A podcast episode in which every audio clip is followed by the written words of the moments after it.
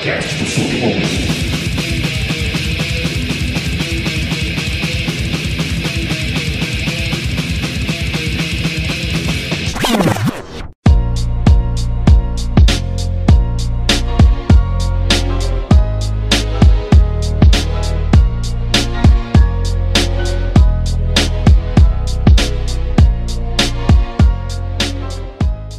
Daniel Ganjamin.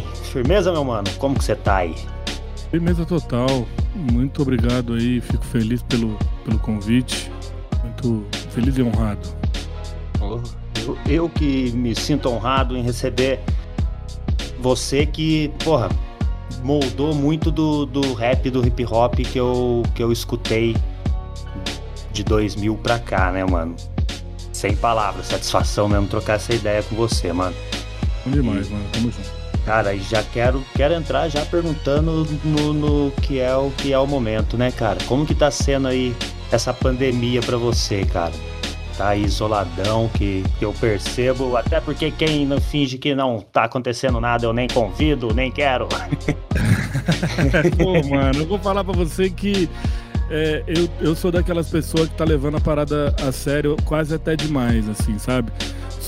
Pra, pra visão de muitos, certamente tô levando a parada a sério demais. Nem eu, É, nem eu. é, mano, porque eu não vejo muito como não levar a sério tudo isso que tá acontecendo e eu acho que tem uma questão também da nossa. Primeiro que eu acho que a gente tem que estar muito responsável com as pessoas que estão ao redor, né? Tanto parentes, Uhum. é, pessoas que inevitavelmente você vai ter um contato. é, e, e- e acho que também tem a questão da, da- do, do exemplo que você acaba dando, entendeu? Quando você é, descumpre alguma desses protocolos. Eu acho que a gente está num momento agora bem é, maluco, né? Porque é um momento que está tá entendendo o que, que vai acontecer, como que as coisas vão, é, como que vai responder toda essa vacinação que agora deu uma, uma engrenada aqui no Brasil. A gente já tem uma quantidade de pessoas que tomaram a primeira dose significativas e aí a gente começa já a ver também um reflexo disso nos números. Então, é esse momento, né? O momento da gente entender o que que tudo isso vai, cada lugar responde de uma forma diferente, então esse é o momento da gente entender como vai ser a resposta disso tudo aqui no Brasil.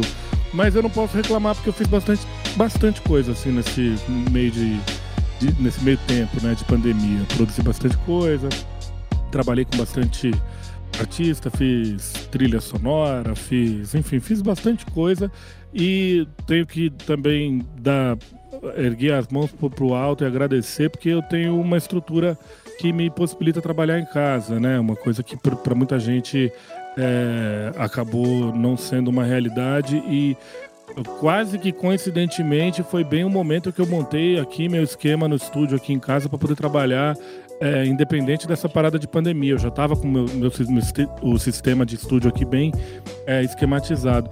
Então isso facilitou muito também, porque eu pude. A gente aprendeu muita coisa, né? Trabalhando à distância, produzir discos. Eu produzi o disco do, do, do Baiana System, mano. Os caras lá, eu aqui, acompanhando gravação daqui do meu estúdio, via Zoom, via.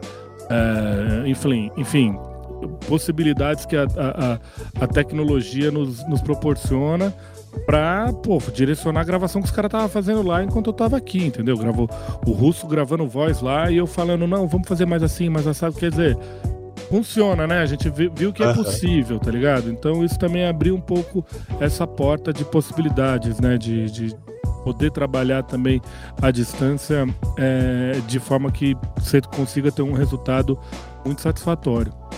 Você conseguiu se adaptar bem, né, cara? Você já tava montando, então, o estúdio, aquela, aquela parafernália que a gente vê ali no, no vídeo, eh, você já tava montando antes da, da pandemia. Eu já estava com a estrutura montada. Já, o, o futuro não demora, por exemplo, da, da do, do Baiana System. Eu já tinha feito toda a mixagem do disco aqui nesse estúdio que eu acabei é, fazendo também todos esses outros trabalhos aí durante a pandemia. Então a minha estrutura aqui já estava meio de pé, moro? Já estava coisa aconte- acontecendo. O que eu adequei mesmo, assim, fortemente nessa pandemia foi a estrutura para poder fazer o baile. né, que acabou sendo, inclusive, o baile do Ganja, que acabou surgindo em decorrência da própria pandemia, né, meu? Que a gente começou a fazer meio como uma forma. Eu comecei a fazer como uma forma de poder me manter em conexão com as pessoas que, é, enfim, curtem o trabalho que eu faço. Porque uhum. a gente tem aquela coisa de estar tá no show, de estar tá ao vivo. Eu acompanho o Criolo já faz mais de 10 anos, a gente está sempre junto, então eu estou em turnê com ele, sempre, fora meus outros projetos que acontecem vez ou outra aqui e ali. E uh, tem uma coisa de você ter aquele, aquela troca, né, com plateia, com as pessoas que estão ali é, te ouvindo e te acompanhando. E isso se perdeu durante a, a pandemia de um jeito muito, muito abrupto, assim, né? Muito, foi tudo muito. É, a gente meio que teve um. o, o, o, setor que eu trabalho no que diz respeito a essa parte de ao vivo foi o setor, foi o primeiro a ser afetado e vai ser o último a voltar, entendeu? Uhum. Então a gente tinha que também pensar um pouco nisso, até por uma questão também de, pô, meu, saúde mental de todo mundo, sabe? Tentar trocar um pouco de informação, trocar um pouco de ideia, ouvir um pouco de música. O baile meio que surgiu de forma muito orgânica, assim, muito espontânea. Eu fui comecei a fazer, a coisa começou a andar e eu dei uma adequada um pouco no meu sistema aqui para poder comportar a parada do baile. Eu não tinha o, o, equipamento de DJ, acabei adquirindo para poder fazer, comprei uma iluminaçãozinha aqui e ali e tal para deixar parada um pouquinho mais adequada pra esse propósito. E tá sendo da hora, né, mano? Que o baile permanece, entendeu? Enquanto as coisas estiverem assim e provavelmente depois até também, sabe? Quando as coisas voltar, eu não pretendo parar de fazer, não. Acho que é um bagulho que. É, é claro, né? Sexta e sábado, assim, às vezes é, é um são datas que a gente que trabalha com show assim acaba estando comprometido. Mas eu não pretendo parar, de uma forma ou de outra eu vou tentar, é, sabe, encaixar isso aí na agenda de algum jeito. E eu acho que é um negócio que acabou. Eu acho que também todo mundo que está transmitindo, coisa que nem veio para ficar, sabe? Acho que a, a, forma híbrida da gente é, ter contato com o, o, o, o conteúdo artístico veio para ficar. É, os shows eu acho que vão acontecer ao vivo, muitos deles vão passar a ser transmitidos. Isso vai ser uma realidade a partir de agora, né? Então. Vão vender o show, o show online, né, cara? É uma coisa que, que pelo menos eu não antes eu não percebia tanto, mas durante a pandemia eu vi cresceu muito o pessoal vendendo o show online, né? É, eu acho que a gente vai ter esse formato híbrido Uhum. Pode ser vendendo ingresso para assistir online ou não também, só a transmissão e cada um assiste, porque é uma experiência diferente, né? Uhum. De você estar tá assistindo na, na, tua casa ali, no teu sisteminha de som, na tua TV, no teu computador ou no seu celular, do jeito que você costuma, é, que você gosta de, de, de absorver esse tipo de conteúdo. E é uma diferença brutal quando você está ali presente. Cada um gosta de uma coisa. Tem gente que gosta de ir no cinema, tem gente que gosta de assistir numa plataforma de streaming em casa, espera. É, é, acho que faz parte um pouco dessa. É, mexeu com todo mundo, né? Eu acho. Tudo isso aqui mexeu radicalmente com a cabeça de todo mundo também. Todo mundo se entendeu um pouco mais.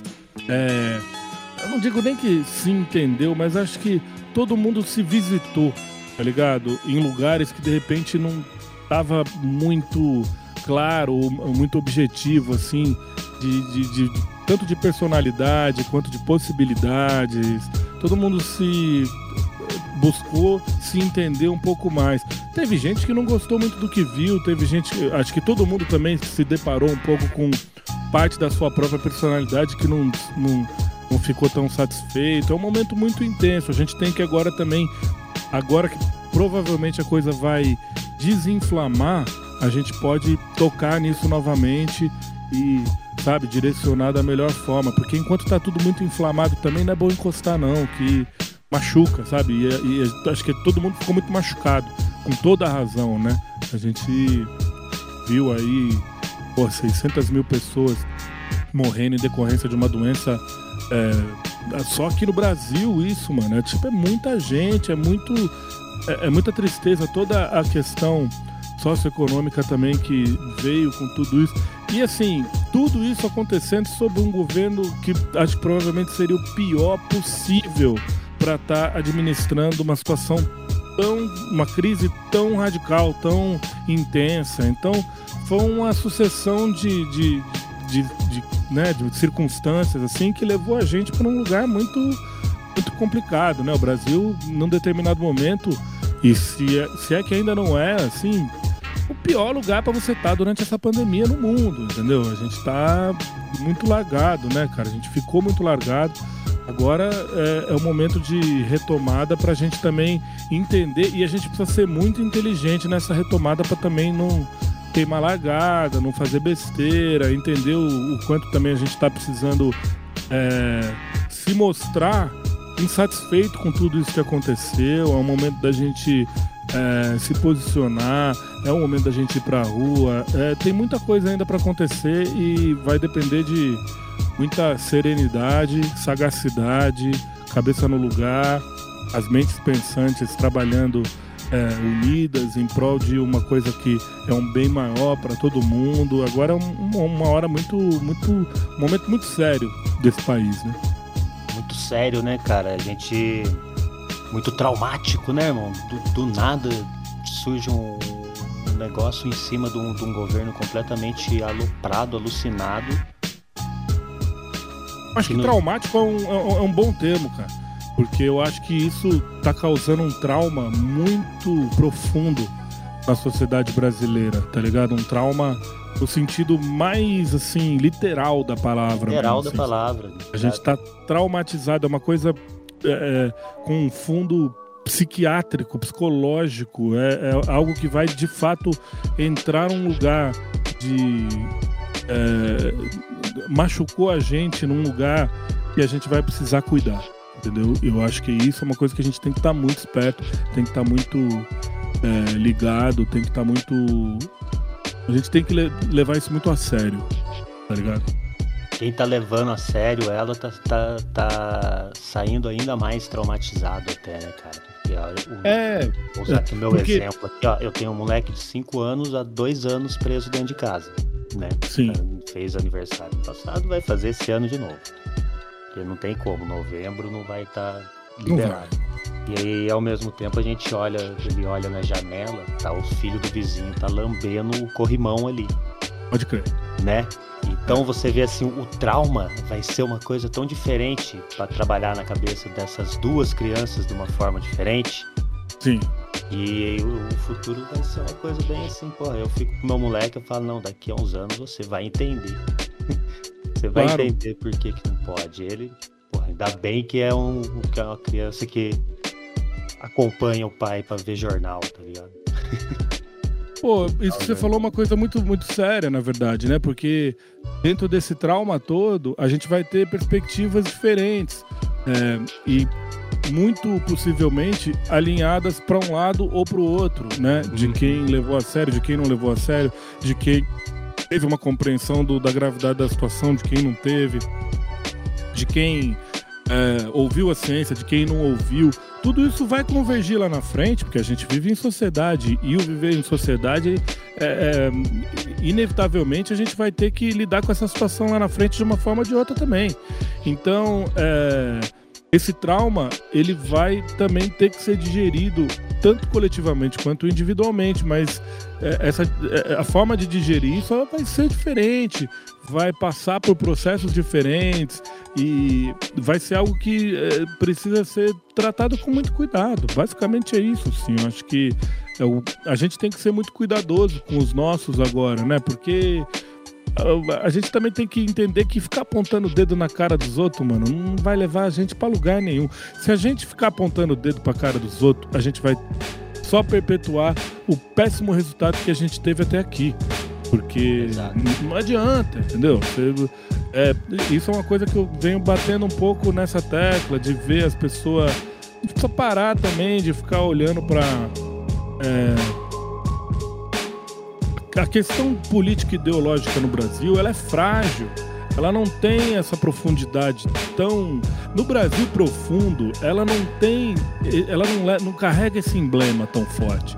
Entendeu?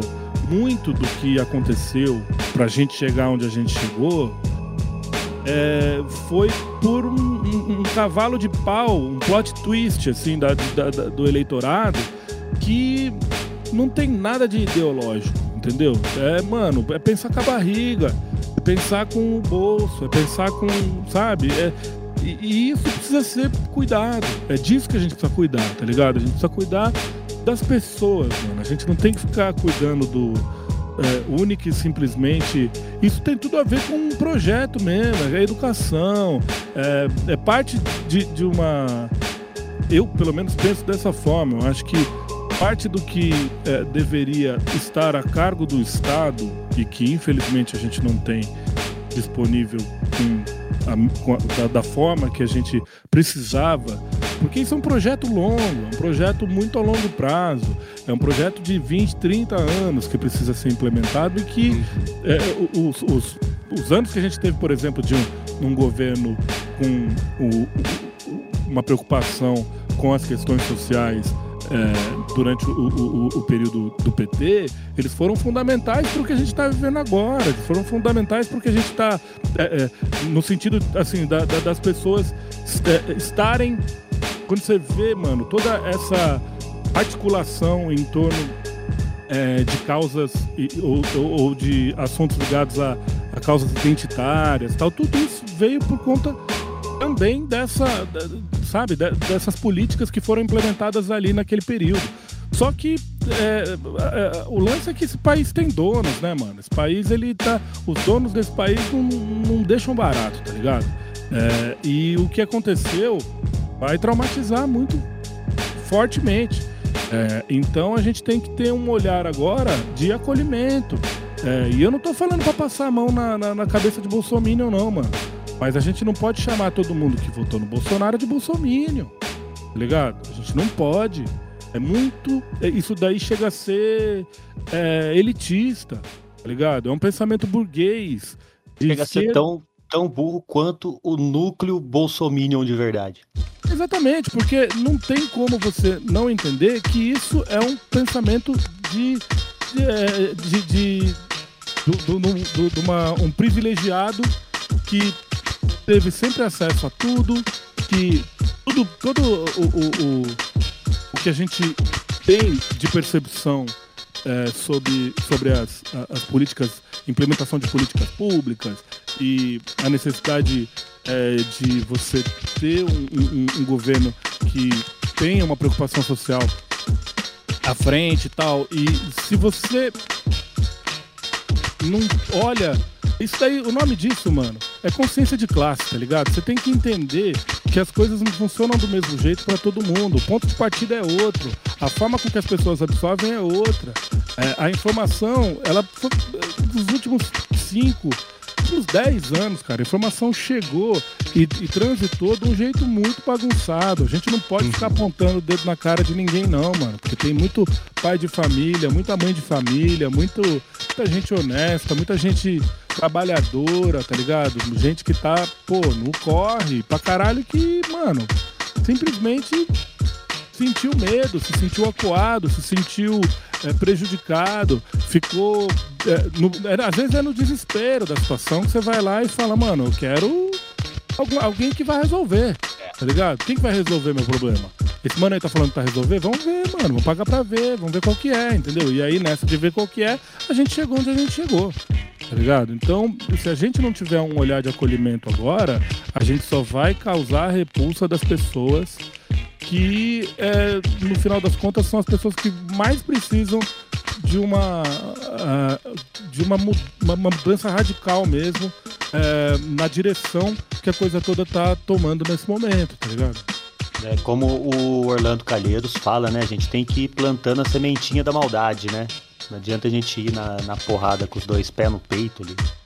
Exatamente, cara. Não adianta, não adianta. Você tem que fazer com que as pessoas tenham uma compreensão que vá além.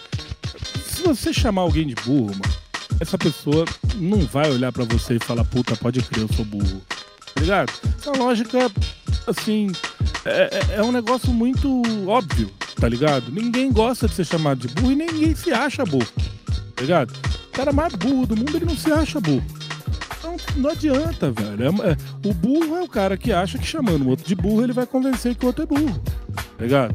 Então, assim, você tem que ser mais. Tem que ser estratégico, mano. Tá faltando estratégia, tá ligado? Tá faltando um, um olhar para isso tudo é, que seja mais acolhedor e mais estratégico. Essa é a minha opinião, tá ligado? Então, eu vejo que o, o que a gente chegou, e o, a gente chegou nesse ponto, teve aquele. Teve o, o, aquele intervalo de um governo um pouco mais progressista na época do PT. Só que tem uma, uma máxima em, colocada na cabeça do brasileiro que vem da época da, da ditadura, que é o futebol, é, política e religião não se discute. Sim. E isso eu, eu vejo que isso é o que trouxe a gente aqui, o que pegou em cima do. do na, na época da, das, das mobilizações depois contra a Dilma, na época do golpe. E o que eles estão querendo colocar de novo, bem forte, é, é, é, a, é, o slogan escondido ali deles, é isso. Isso aqui você não discute. Então, tá vendo aqui? A religião é isso aqui, ó. Vai, se não é isso aqui, você, você vai queimar. E apoia aqui esse maluco aqui, ó. Esse maluco que tá certo. A gente viu esses dias o Malafaia falando: quero ver quem que vai prender liderança religiosa nesse país. É, pois é. é eu, eu, eu vejo isso. É, é, é uma coisa muito. Muito. Esse, esse é o tipo de máxima que o brasileiro adora colocar. É tipo em briga de marido e mulher, ninguém mete a colher, tá ligado? É tipo Exato. mais ou menos a mesma, mesma cagada. É, a gente tem muito essas frases de efeito, assim, né, mano? Que a gente acaba se deixando levar e que são muito perigosas, tá ligado? É, e, pô, com todas as ressalvas que acho que a gente tem que olhar para isso de a gente precisa ter um olhar crítico sobre tudo, inclusive sobre todos os governos é, petistas que tiveram, uhum. enfim, como você falou de futebol, colocou futebol nesse bolo, teve a Copa do Mundo que foi algo que a forma toda com, com, como a parada aconteceu é, é, merece ser amplamente questionado. Teve Sim, lei antidrogas que precisava ser muito é, questionado, código florestal, é, sabe, reforma da Previdência. É, teve muita coisa ali, né? Belo Fala, se você falar da parte ambiental, então, puta. É, teve muita coisa, né? Foi, foi um período também de encarceramento muito expressivo na, no, no, país. É, tem muita coisa que precisa ser discutida. O Brasil é um país complexo. A gente não é. pode esquecer do, do, Lula comemorando a tomada da, da, favela no Rio de Janeiro, esqueci o nome, lembra disso? Sim, pode crer, exatamente. É, te, teve muita coisa que é, a gente não pode simplesmente. É, Passar o, o pano. O que, eu, o que eu acho que é engraçado, cara, é assim, quando a, a, a, o fla-flu do bagulho toma um, um, um grau de, de, de, inco, de, incoerência, assim, que você apoiar determinado partido, determinada figura pública, determinada é, figura política tal, é, parece que, assim, qualquer. É, mano, o recorte da, do, do, do, das pessoas não tá. É, em uma ação pontual, tá ligado? É, não é por conta de uma coisa que a pessoa fez que você tem que ir lá e julgar ela eternamente. É, essa prática de cancelamento, por exemplo, está muito voltada para isso, assim, né, mano? De você, por conta de uma, de uma, óbvio que tem casos e casos, mas às vezes por causa de uma besteira que a pessoa fala, toda uma trajetória é simplesmente invalidada em nome daquilo sabe? Sendo que essa trajetória é muito maior do que aquela. Aquela, aquela é, é, é, aquele fato pontual, uhum. sabe? Sim. E isso é um erro muito grande que no momento, nesse momento de redes fervendo, como a gente vive agora, e, e aqui no Brasil também a gente vê, tem um, um ódio muito intenso sendo destilado né, nesse, é, nesse momento aí e tal, e, e isso é algo que é, tira a gente de um, de um lugar de, de, coerência, sabe? É, tem muita gente boa que acaba sendo apagada é, por conta desse tipo de, de, de, falta de, sabe, de as pessoas, eu, eu não digo que tem que né, relativizar. Né, extremismo, né? É, não tem que relativizar, tá ligado? Mas ao mesmo tempo não dá para você é, eu acho que tem essa coisa de ataques muito centralizados, às vezes. Isso parte de, de todos os lados. Uhum. Agora a gente está vendo um momento muito doido, inclusive, porque pós 7 de setembro de Bolsonaro é, inflando toda uma frente, né, um núcleo duro dele é, para estar tá presente nas ruas e dando essa, essa falsa impressão de uma, uma base sólida.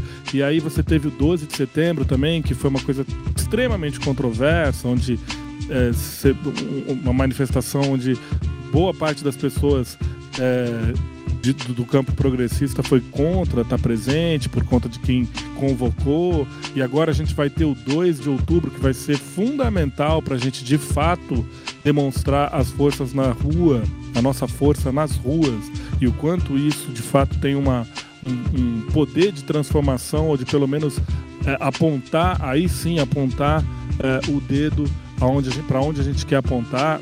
É, é, eu acho que falta um pouco de. Acho que o fato da gente estar tá vivendo esse momento tão inflamado causa essa. Sabe, esse. É uma coisa assim, as pessoas meio que não, não, não se comunicam mais na base do diálogo. É uma gritaria, tá ligado? E isso é uma parada muito perigosa, né? Essa gritaria ela é perigosíssima. Comunica só na base da imposição, né, cara? É, parece que fica assim, se você não concorda com o que. E assim, me coloco nesse lugar também de, de, de, de me questionar sobre isso. É que às vezes eu, eu me, me valho do fato de eu não ser. Porque eu me posiciono bastante, né? Mas às vezes eu me valho da, do fato de eu ser um produtor musical e a, a, eu coloco, me coloco num lugar de meio tipo assim, ó. A minha opinião é essa, mas eu não tenho nada a ver com isso, tá ligado? É, né, não, não tenho nada a ver com isso, com, entre muitas aspas, assim, mas às vezes eu me sinto que eu me coloco um pouco desse jeito, o que para muitas pessoas pode até parecer irresponsável e acho que de fato pode ser irresponsável muitas vezes também. Mas eu sou ser humano, mano. É o jeito que eu também vou, sabe, me, me colocar. Às vezes eu sou sarcástico nas redes para me posicionar sobre algum assunto do qual eu não concordo. E a gente tem que ter discordância mesmo, mano. Eu acho bom, às vezes, quando, sabe, você vai num. Você vê um, um, um, alguém que você admira muito, aí o cara vai lá e dá uma ramelada. Dependendo, assim, ó, existe ramelada e ramelada, mas dependendo do que é, mano, é algo que você olha e fala, mano, ser humano. Ser humano ramela. Ser humano é um saco de vacilo, mano. A gente tem que tentar lutar contra isso sabe? Internamente, o que, que a gente pode fazer é tentar ser sempre o menos, o, o, mínimo possível esse saco de vacilo que a gente já é de forma muito intrínseca. Assim, a gente é, é tá, tá no nosso. No, na nossa formação, no nosso DNA, no, na nossa espécie, tá ligado? A gente tem como. É, por natureza, e isso é uma coisa que eu tenho muito medo em relação a essa coisa das redes, é o quanto a, a, a, a, quanto essa a organização e a dinâmica dessas redes nos faz ser cada vez mais vacilão, tá ligado? Cada vez mais é, agir do jeito cada vez mais é, questionável, ou cada vez menos empático, cada vez menos, é, sabe, é, é, é pensando coletivamente. Isso é algo que eu sempre me questiono. Eu tenho certeza que faz uma diferença muito grande. Tanto que é, é, aquela máxima que muita gente fala que é, é uma, uma, pura verdade. As pessoas não, não vão verbalizar aquilo que elas escrevem em rede social. Às vezes o cara vai numa rede social responde um tweet de alguém assim, xingando, falando não sei o quê. Bota essa pessoa cara a cara com aquela pessoa que ela tá falando, ela jamais vai verbalizar aquilo. Tá ligado? Então, é, é, é, parte de um cuidado que a gente tem que ter, né? É, é, um, é um, um, cuidado. A gente tá faltando cuidado, né, mano? A gente tá com se cuidar. A gente tá precisando cada hora mais se cuidar, porque. É, puta, mano, é, tá, é, o pensamento precisa ser cada dia mais coletivo. No momento em que a gente tá vivendo essa sucessão de crises ou esse amontoado de crises concomitantes, tá ligado? A crise ela é econômica, ela é sanitária, ela é de saúde, ela é de é, ideológica, ela é de, de, de educa é, educação, ela é estética, ela é moral. Ela é social, ela é a porra toda, mano. Se a gente não se organizar, o fluxo natural para isso não é algo que vai ter bons frutos, entendeu? A gente precisa ter uma organização para sair desse fluxo natural. É, que tudo, toda, todo esse organismo acaba nos levando. É, se a gente simplesmente deixar acontecer, a gente vai ficar sendo moldado por algoritmo de rede, mano.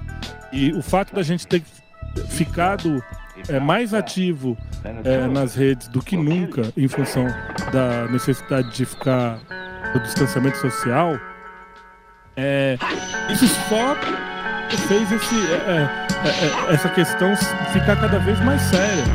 Só acendeu um alarme cada vez mais urgente, cada hora mais urgente, de que a gente precisa se cuidar só em relação a isso. É, um, é uma papagaiada de dilema das redes e tal, mas que tem fundamento, não é uma parada.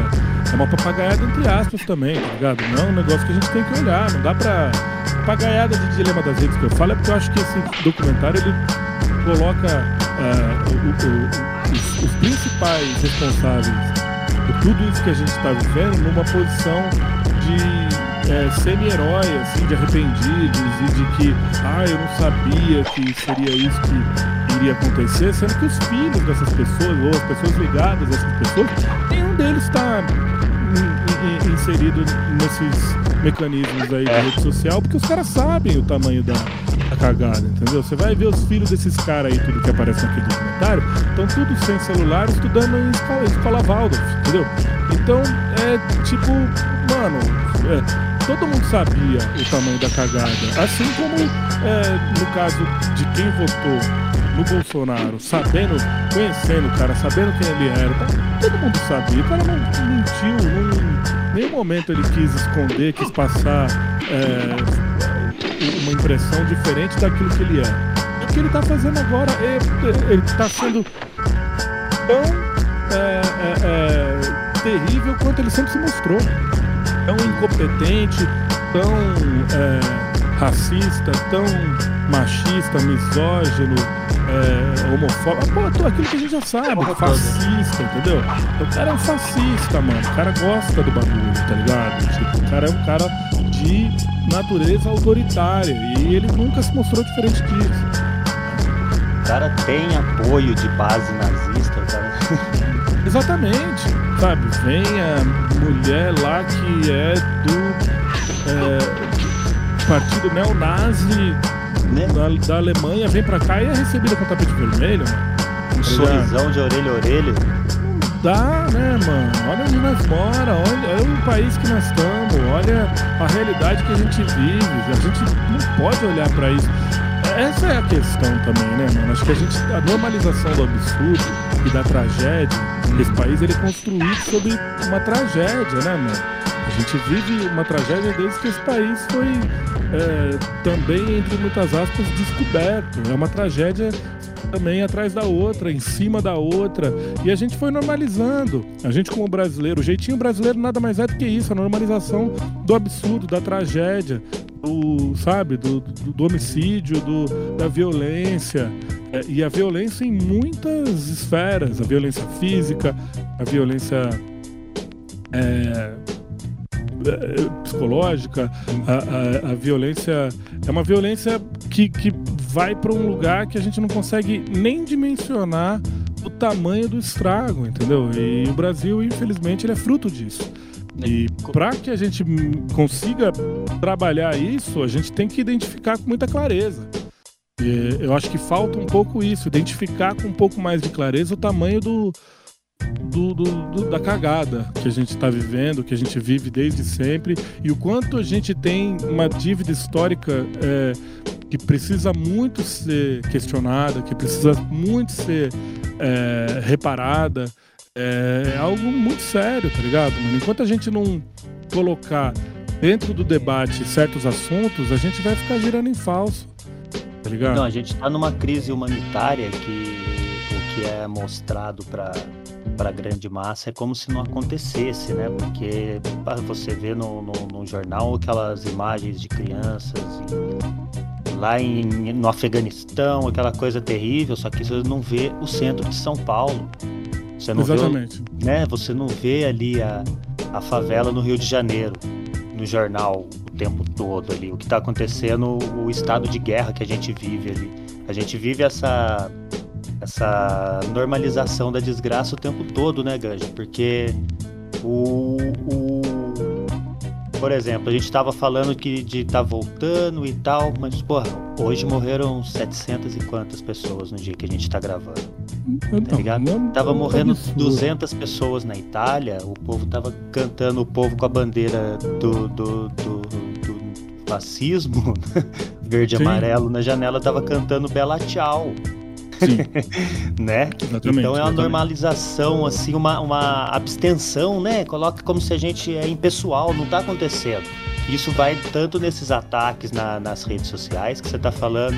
Pô, a gente via isso desde o tempo do Orkut, isso começando. Não tinha a timeline na nossa frente para você ver o dos outros, mas tinha o direcionado muito Sim. forte, muito aberto, de já, já vinha muito fake, já vinha muito robô, muita coisa. Isso aí no tempo do Orkut era, né? Era, era muito Não, com fácil. Certeza. Né? Com certeza. Foi o embrião disso tudo, né? Foi o embrião Foi... disso tudo, né, cara? E hoje em dia tá na timeline, tá chegando no seu celular ali o negócio. Essa impessoalização, né? Porra, tá morrendo 3 mil, morrendo 3 mil pessoas por dia no país. O povo tava brigando para abrir o futebol, né? Exatamente. Exatamente. É, essa é a questão. E é assim, eu tento olhar para o momento que a gente está vivendo agora também com muita. É, assim, com muita. com um senso crítico que vai além daquilo que eu penso, daquilo que eu acredito, ou daquilo que. no sentido assim, o que eu acho que é certo. Né? A forma com que eu. como eu é, estou reagindo a tudo isso. Eu acho que vai muito além. Eu não posso individualizar algo que está é, trazendo um, um, uma consequência tão grave para um, o nosso coletivo. É, a gente tem que entender que existem diferentes é, realidades. Eu não posso, eu, no, no, dentro do meu estúdio onde eu estou agora, onde eu estou trabalhando todos os dias, desde o começo dessa pandemia, ficar cagando regra de fique em casa. Tá uhum. ligado? Eu sei que essa não é a realidade da maioria das pessoas. Mesmo aqueles que puderam continuar trabalhando e tal. É, as pessoas têm necessidade, sejam elas quais for, mano. Tipo, às vezes a necessidade é uma coisa. É claro, a gente tá vivendo um momento muito grave de desemprego, de miséria, de preços abusivos do, do, do, do, que a gente tem de mais básico em termos de alimentação, transporte, é, gás, luz, crise hídrica, enfim, tudo isso é, é grave, afeta todo mundo em diferentes é, níveis, assim, né? Mas é, é óbvio que isso afeta todo mundo também. Mas eu acho que o nosso psicológico está muito machucado. E quando as pessoas veem a possibilidade a falta de coordenação que a gente teve durante toda essa pandemia, de certa forma, fez com que as pessoas também é, é, abrissem mão é, de um senso crítico em relação a esses protocolos que estão sendo implementados, tá ligado? Então, assim, na hora que fala pode ir, pro bar, vai todo mundo pro bar. E aí, quando chega todo mundo no bar, o que acontece? Aglomeração. Era para acontecer desse jeito? Não. Mas não dá para controlar. Como é que você chega num bar? É, é por isso que eu não quero fazer o bar. Já não ia dar para controlar, já não ia dar para controlar se tivesse tendo uma divulgação, uma conscientização decente, já ia ser bem difícil, né? Ainda mais desse Exatamente. Jeito, né? Do jeito que tá, é impossível. E assim, é, eu não quero fazer as coisas que eu costumo, costumava fazer. Eu não quero fazer do jeito que tá. Mesmo se puder. Mesmo se a prefeitura falar pode, se o governo do estado falar pode, se o governo federal falar pode, se o se Ministério o da não Saúde... bater na porta de casa e falar agora pode, filho. Sai, é, pode é. ir agora, vai, vai, lá, vai ser vai. feliz, vai fazer seu show, vai fazer o baile do Ganja presencial, vai. Entendeu? Porque, mano, é um senso de responsabilidade que é, é onde me pega. Porque eu não vou fazer o baile do Ganja olhando feio para quem estiver se abraçando, para quem tiver. Não vou, sabe? Para quem estiver cantando, dançando e se abraçando, se beijando. Se... Mano. O DJ para o som e fala: oh, dá um espaço pra vocês dois aí, porra. Não porra, dá, aí não dá. Mano. Eu mesmo, depois da segunda ou terceira cerveja, eu não falo por mim, não, mano. Entendeu? Então eu não vou dá, né? querer proporcionar isso para as pessoas. Eu não falo por mim que eu tô dizendo assim, óbvio, pelo amor de não. Deus, né? Tô, tô, dizendo assim, eu já vou, eu já sei que eu já vou ficar mais solto e que de repente eu, a minha preocupação é, já vai. É natural, pro... é. É natural, mano. A minha preocupação. Relaxamento ali. Ela vai dar uma relaxada, eu vou falar, ah, tá tudo certo, mano. Isso vale para tudo né, pandemias que a gente já teve é, relacionadas a outras questões, né, na época da, da pandemia da AIDS, por exemplo, isso foi um, um fator também muito determinante. É uma coisa que com a conscientização você conseguiu é, ter um controle é, de uma pandemia que continua em curso e tal, mas que você é. consegue ter. E com medicamentos. Consegue de repente mais... ser um destaque mundial, né? É, porque é isso, saca, cara? Agora, nesse momento que a gente tá vivendo, o que a gente tem que estar tá, ligeiro é que, pô, mano, esse bagulho transmite pelo ar.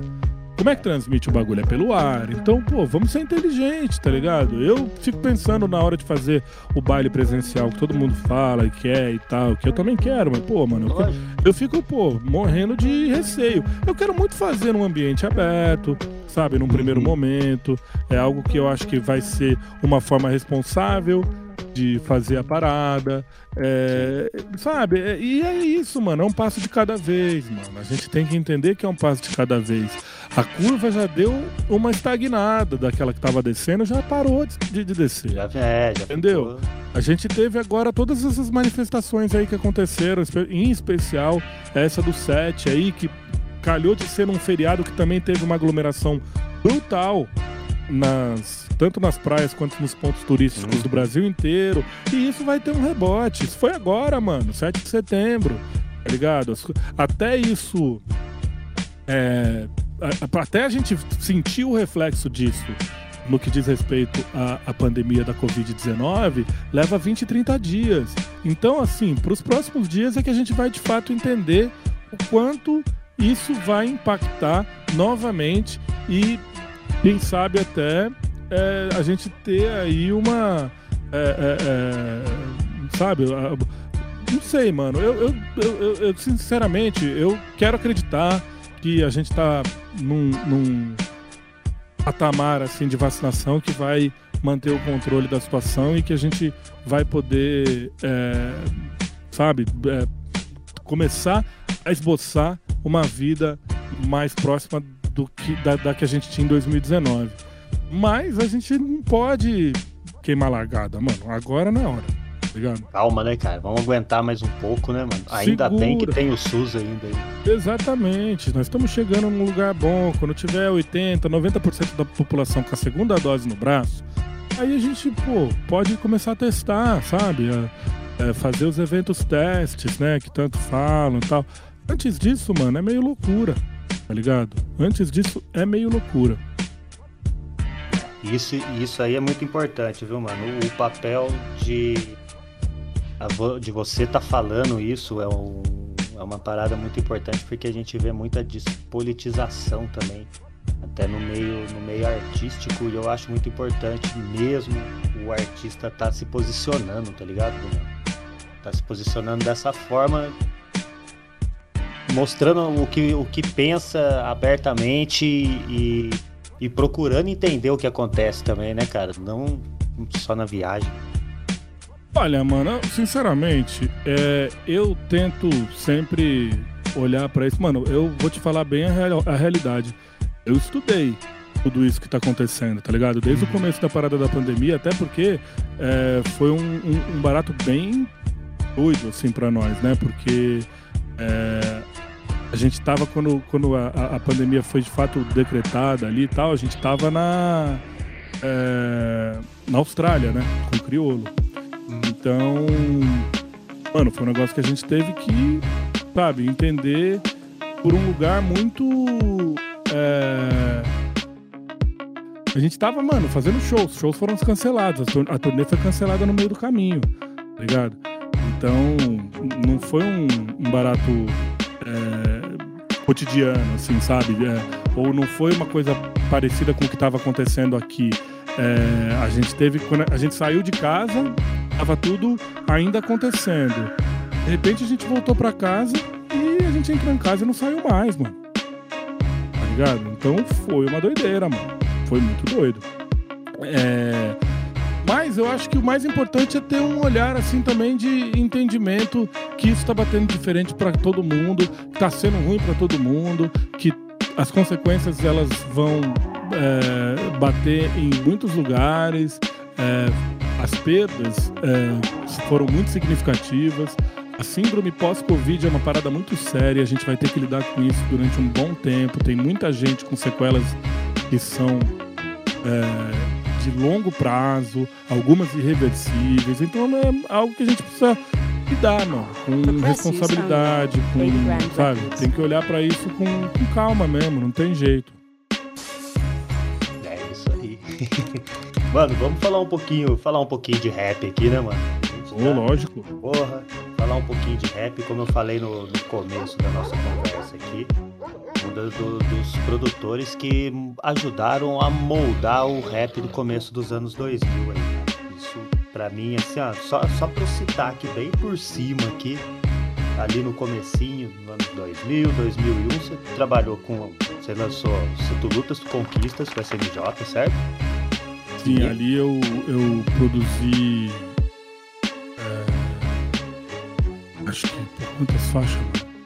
Ali eu e o Zé, a gente produziu acho que quatro faixas desse disco. Você e o Zé, e o Zé Gonçalves. E o Zé Gon, é. E o Zé. Tá, teve também 509E, Planet Ramp e o Mestrão Sabotagem. O Sabotagem que eu, que eu conto pro, pros outros, que eu tenho a honra de ter fumado três baseados com sabotagem. é. Ah, tá de história, tá de história. Não, mano, eu sou velho, cara. Eu, eu abri show pro sabotagem, irmão. é, isso mesmo. Porra, mano. E. Cara, e você, você. Qual que foi ali, assim, as suas influências nesse começo do rap, mano? Porque, na moral, moldou, teve um, uma.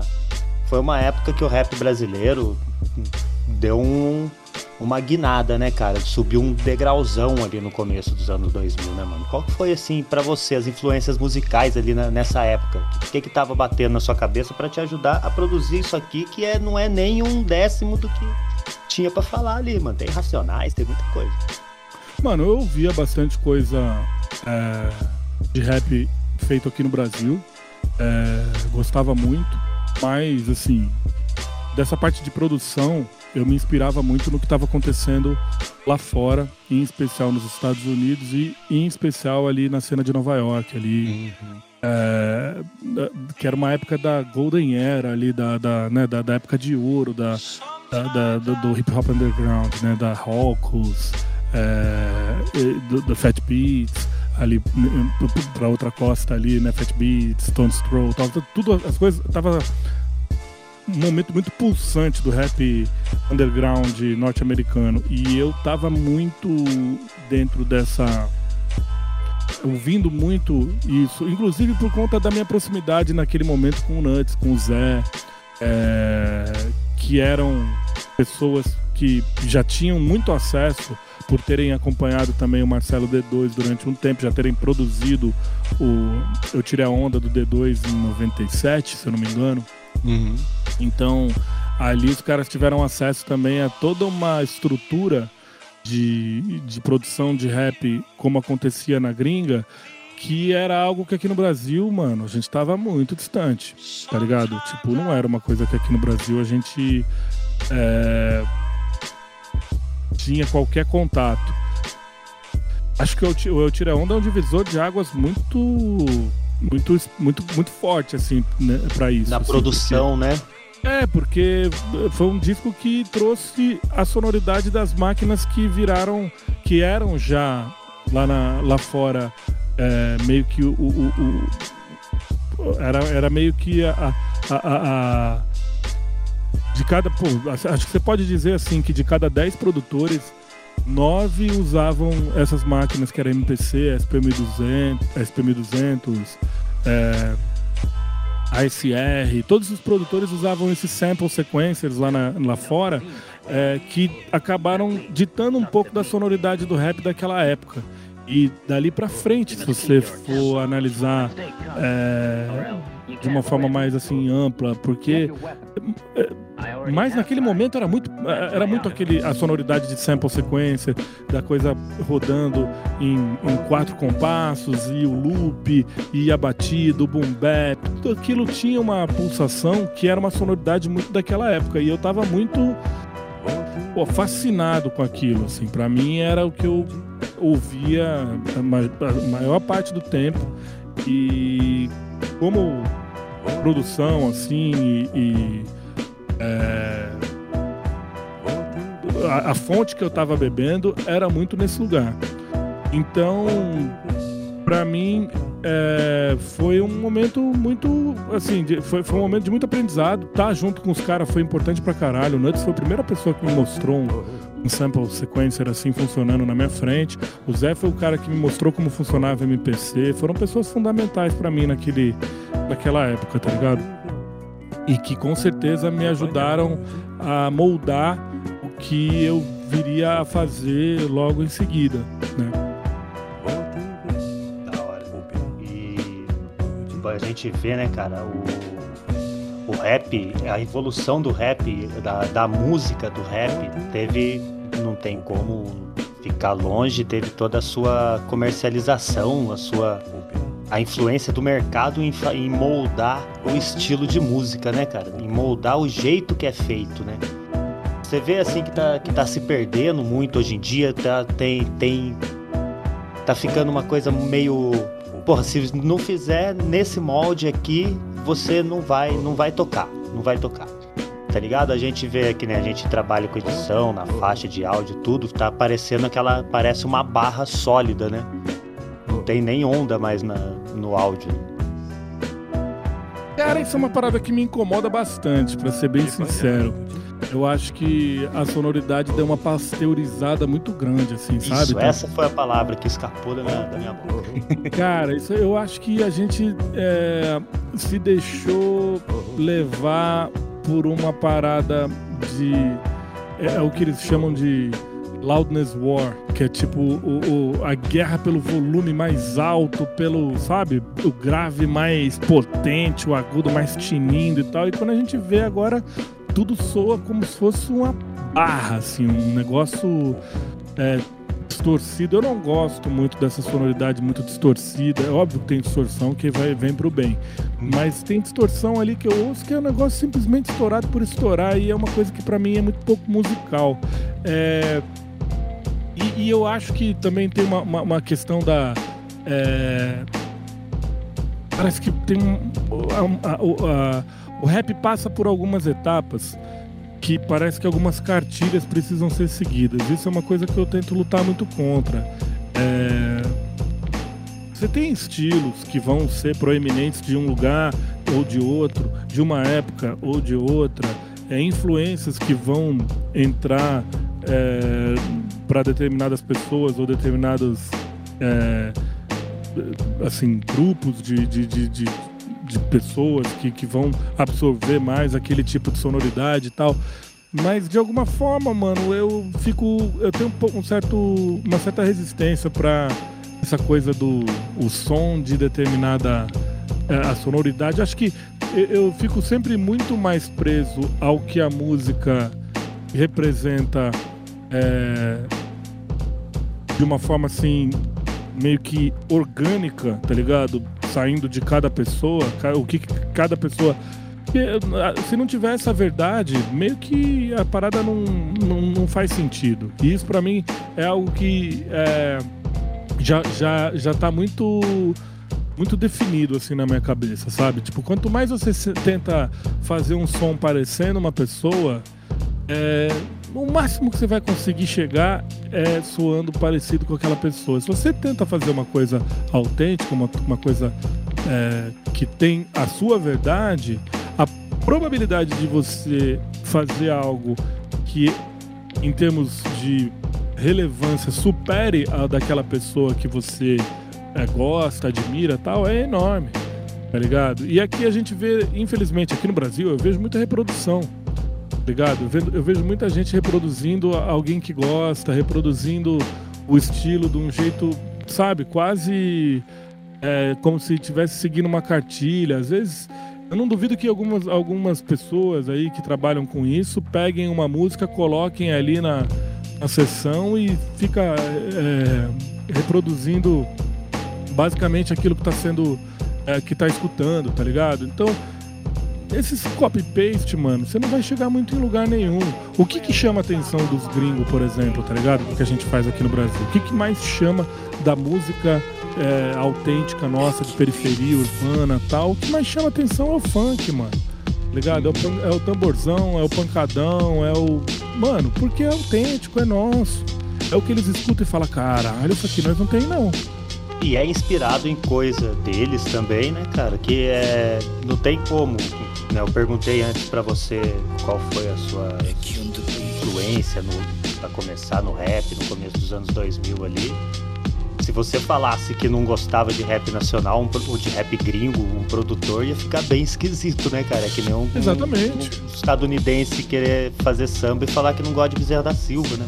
É, lógico. Me influenciou muito. Pô, é Ouvi muito o Tanclão, ouvi muito, sabe, toda essa cena aí da Costa Leste, principalmente. Da Costa Oeste também ouvi bastante coisa, mas a Costa Leste é o que mais acabou me influenciando. Ouvi, tenho produtores de lá, Mad Lib, Premier, é, Alchemist. Meu, tem muita gente ali que eu admiro pra caralho, tá ligado? Que são Kanye West, o Swiss Beats, o. É, tem muito produtor que eu acho foda. É, o West que podia ficar só produzindo. É, por exemplo. eu, gosto, eu gosto muito. Ele podia. Eu gosto muito dos discos dele. É, o que o problema dele é aquela coisa, né, mano? Ele é um cara que tem uma.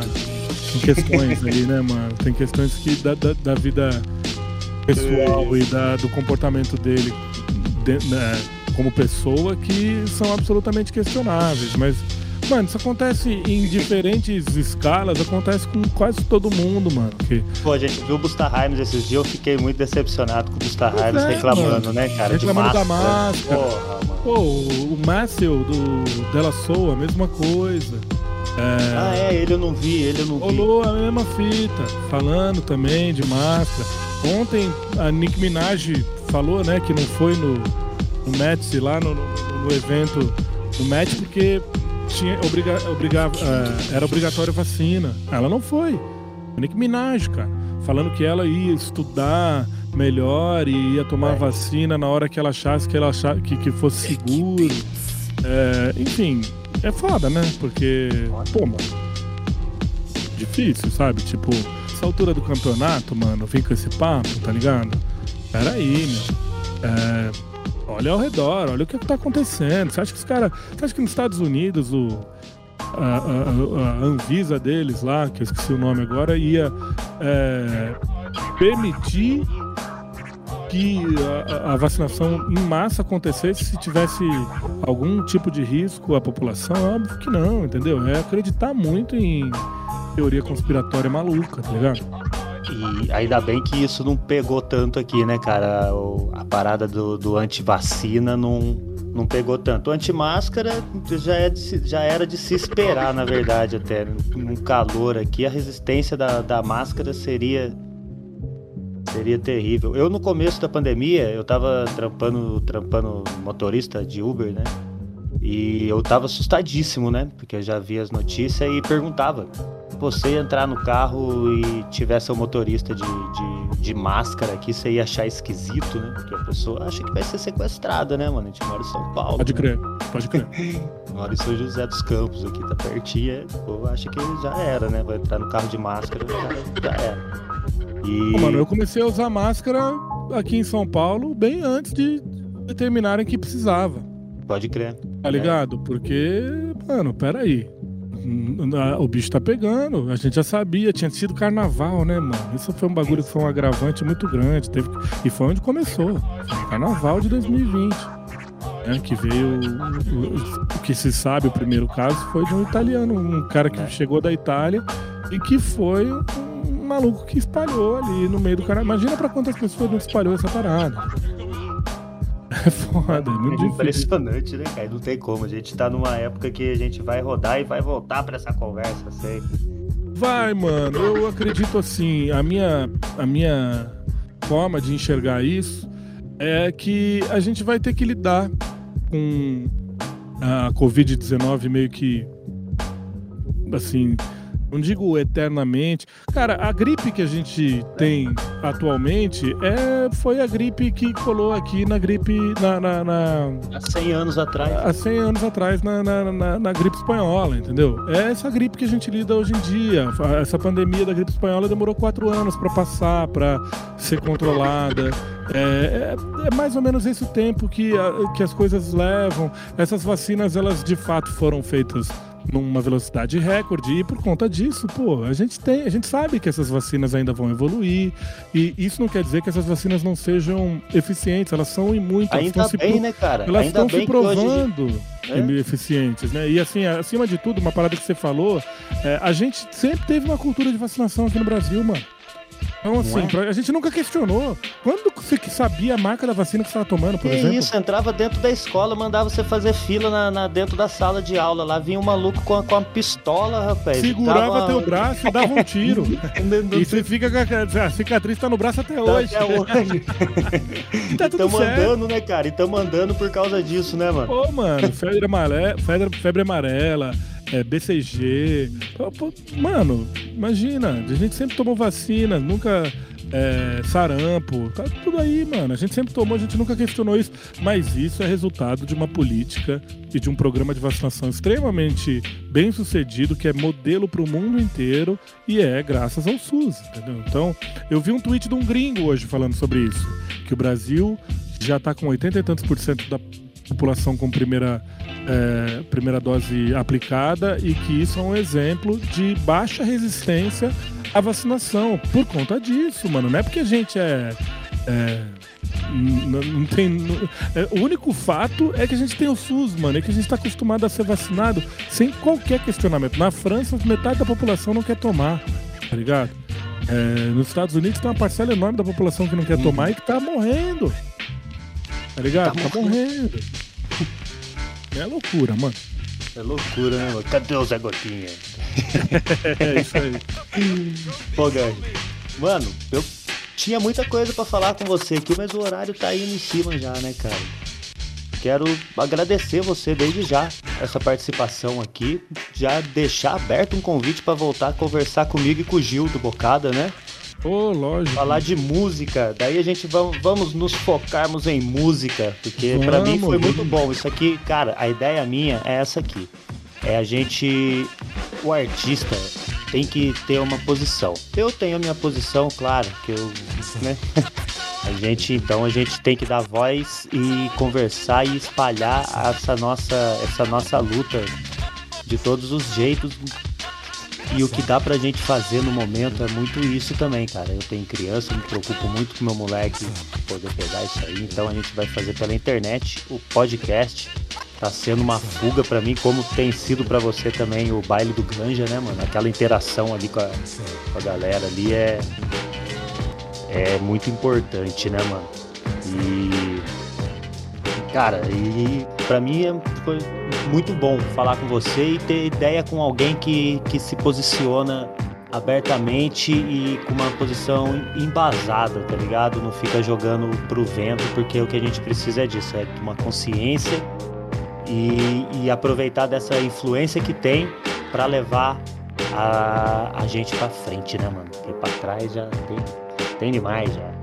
É, não, mano, eu agradeço demais o espaço. Peço desculpas por estar tão focado nesse assunto nesse momento, mas é que acho que, é, embora a gente já esteja cansado de falar sobre isso, agora a gente está vivendo um momento crucial. É bom porque pra... eu vou falar pro Gil encher sua, sua cabeça aí pra gente gravar um Vitrola velho e daí a gente vai falar só de música e de produção, é isso aí amigo. mesmo, é isso aí mesmo, mano. Já fica aqui o meu é, autoconvite para estar tá aí é, numa, numa próxima oportunidade com vocês, para a gente trocar ideia de som, falar de música, falar de produção musical, falar de, de bastidores, falar do que vocês é, quiserem falar. E mais uma vez, a gente falou um pouco de música aqui, mas de fato falamos um pouco.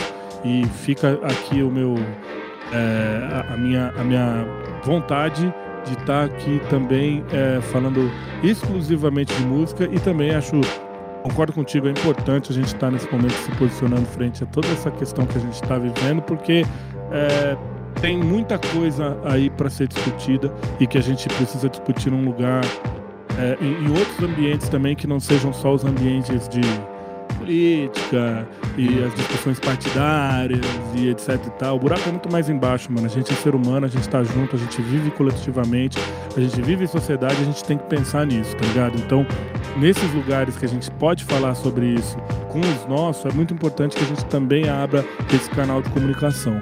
E eu agradeço muito o convite e, e a sua elegância e gentileza de poder trazer esses assuntos todos à tona. Muito obrigado mesmo, mano agradeço. Quem me conhece, eu acredito. Não, tá, tá, vou até reformular aqui. Mano, redes sociais aí pra todo mundo aí. Mano, é, eu tô no. Se procurar Daniel Ganjamin, me acha em todas ah, é. elas, tá ligado? Mas assim, eu tô no, no, no, no basicamente no Instagram, Facebook e Twitter. Instagram e Twitter tô mais ativo. E na Twitch tenho feito o baile do Ganja, que tem sido uma forma é, que para mim tem sido importante de estar tá, é, mantendo o meu, a minha atividade relacionada à música e não só a música, porque a gente está ali tá trocando muita ideia, trocando muita informação, trocando também muito, muita impressão, muitas impressões do que está acontecendo, trocando boas é, energias, trocando é, muito amor também. E é um lugar que a gente pode se permitir é, forjar um, um encontro é, nesse momento que a gente infelizmente ainda está tendo que se manter distante. Então, convido todo mundo também a colar ali na Twitch, toda sexta e sábado. Nós estamos lá, sexta-feira às 20 horas, sempre tem abertura de alguém. E no sábado, sempre às 22 horas. Cola lá com nós na Twitch, é twitch.tv barra. Ele é o mais chatinho de encontrar. Mas no Instagram, no Facebook, no Twitter, digita Daniel Ganjamin que vocês me encontram. É isso aí. É nóis, mano. Valeu. Beleza, valeu, mano. Tamo junto.